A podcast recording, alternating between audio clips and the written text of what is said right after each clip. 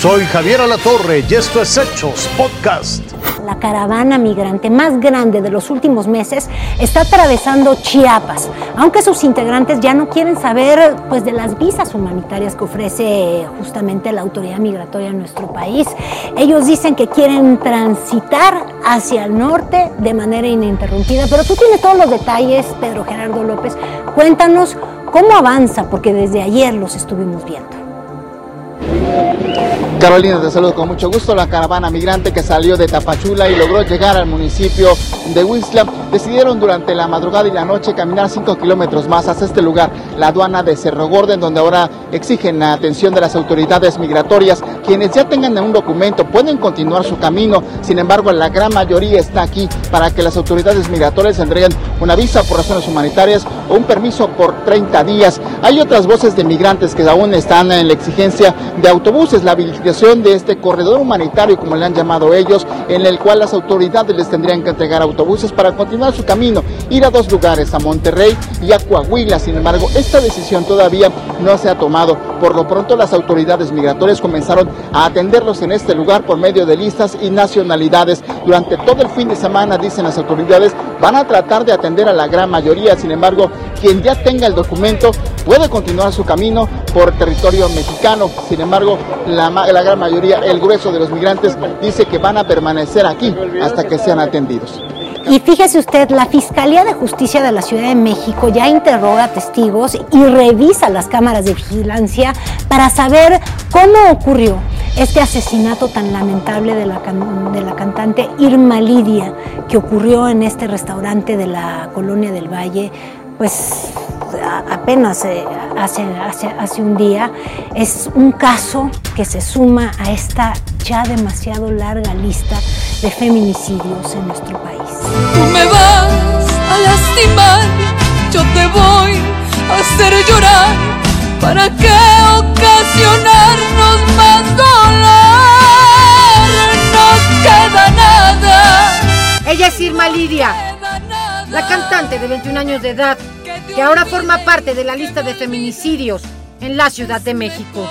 Su esposo de 79 años de edad, el abogado Jesús Hernández Alcocer, le disparó en tres ocasiones la noche del jueves en un restaurante de la colonia del Valle. A unas horas de que se cumple el plazo este sábado para que se defina la situación legal del presunto feminicida, aún faltan piezas en el rompecabezas de este crimen. El arma homicida no se encontró en la escena del crimen. Fue hasta este sábado que se dio a conocer que se localizó durante una diligencia. Así lo reveló en tuit el secretario de Seguridad Capitalina. Al parecer, otro hombre que se presume era del equipo de seguridad del feminicida se llevó la pistola que se utilizó para acabar con la vida de Irma Lidia. Hasta el momento, el móvil se perfila como pasional por celos del marido, con quien se casó en mayo del 2021 y con quien la víctima ya había vivido escenas de violencia. De hecho, Irma Lidia denunció el 19 de diciembre de 2021 a Hernández Alcocer, que supuestamente le apuntó con un arma en su casa, pero la denuncia no prosperó.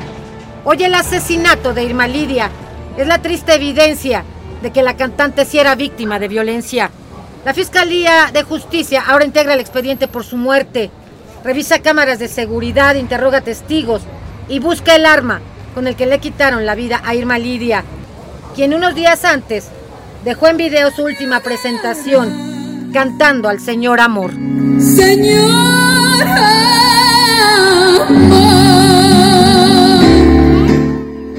Silvia Otero, Fuerza Informativa Azteca.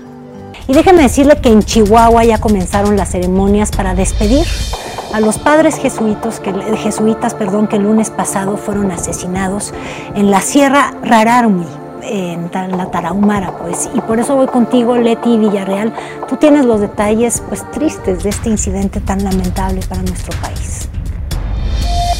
Así es, ¿qué tal Carolina? Te saludo con gusto desde la capital del estado. Nos encontramos al exterior de la misa donde se llevó a cabo en honor de estos dos sacerdotes asesinados durante la semana en curso allá en el poblado de Cerocahui, Chihuahua. A partir de aquí se va a registrar una caravana rumbo a, ese poblado donde el día de mañana, bueno, pues estará llevando a cabo otra misa de cuerpo presente, pero en el templo de Cerocahui, Chihuahua, también con los cuerpos de estos dos sacerdotes jesuitas. Nosotros iremos muy pendientes esta cobertura. Carolina, te saludo con gusto.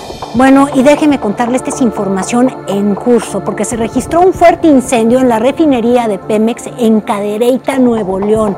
Cuerpos de emergencia y de protección civil ya acuden a las instalaciones para, pues sí, controlar esta situación. Le vamos a mantener informados del desarrollo, pues sí, de esta explosión. Esto fue Hechos Podcast.